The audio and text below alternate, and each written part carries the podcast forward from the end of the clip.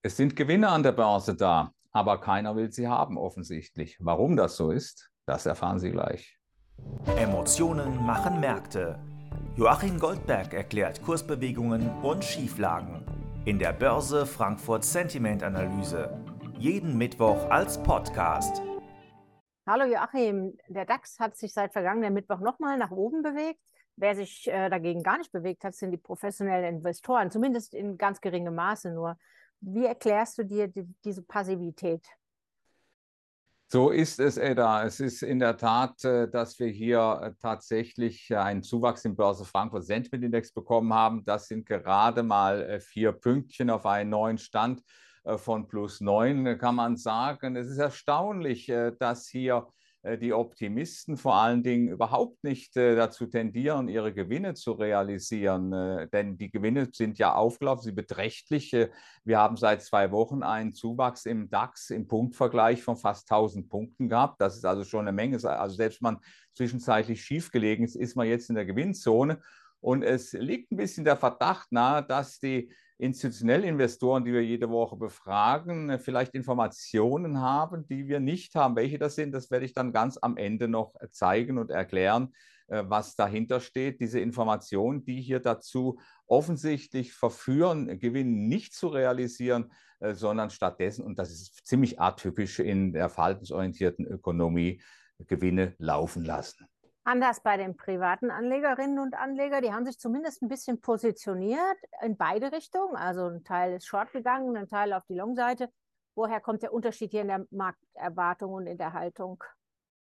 Äh, das ist ganz interessant. Unterm Strich äh, haben wir es also ähm, mit einer Abnahme, mit einer Verringerung des, äh, der Gruppe der neutral gestimmten Akteure zu tun.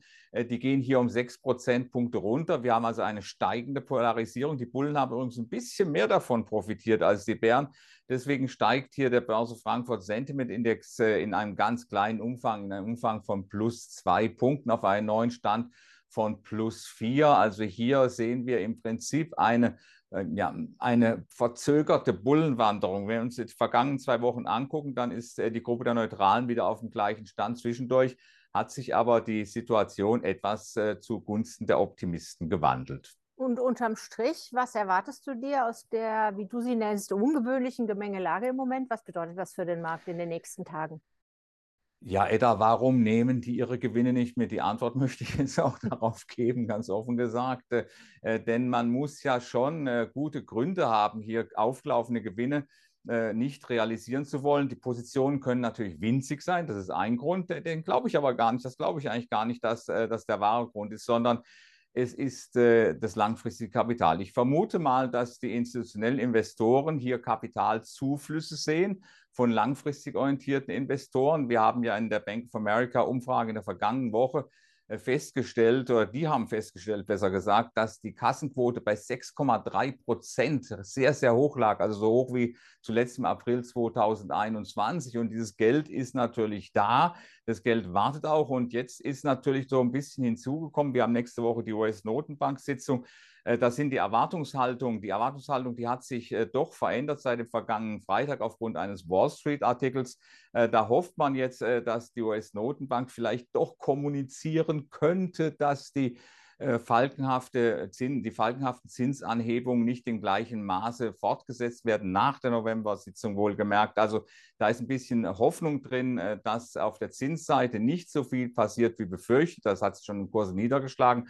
Und auf der anderen Seite bekommen wir natürlich jede Woche jede Menge miserable Wirtschaftsdaten. Das ist also der Grund, warum hier äh, die Menschen sogar andersherum denken. Schlechte Nachrichten auch von der Wirtschaftsseite sind gute Nachrichten, weil dann die Inflation nicht so richtig steigen kann, nicht mehr so steigen wird. Vielleicht haben wir den Zenit sogar überwunden. Und wenn sich das bei den langfristig orientierten Marktteilnehmern nachhaltig durchsetzt, dann haben wir hier natürlich viel Kapital, was in die Aktienmärkte hineingehen könnte. Und das ist hier so ein bisschen die Haltung äh, der Akteure, denke ich. Man erwartet hier ab, was kommt hier tatsächlich, vor allen Dingen, was kommt dann auch bei der Notenbank tatsächlich raus. Und deswegen haben wir hier einen leichten Optimismus für den DAX, der dem DAX allerdings nicht bedroht. Danke für deine Einschätzung. Gerne. Die Börse Frankfurt Sentiment Analyse. Jeden Mittwoch als Podcast. Zum Abonnieren fast überall, wo es Podcasts gibt.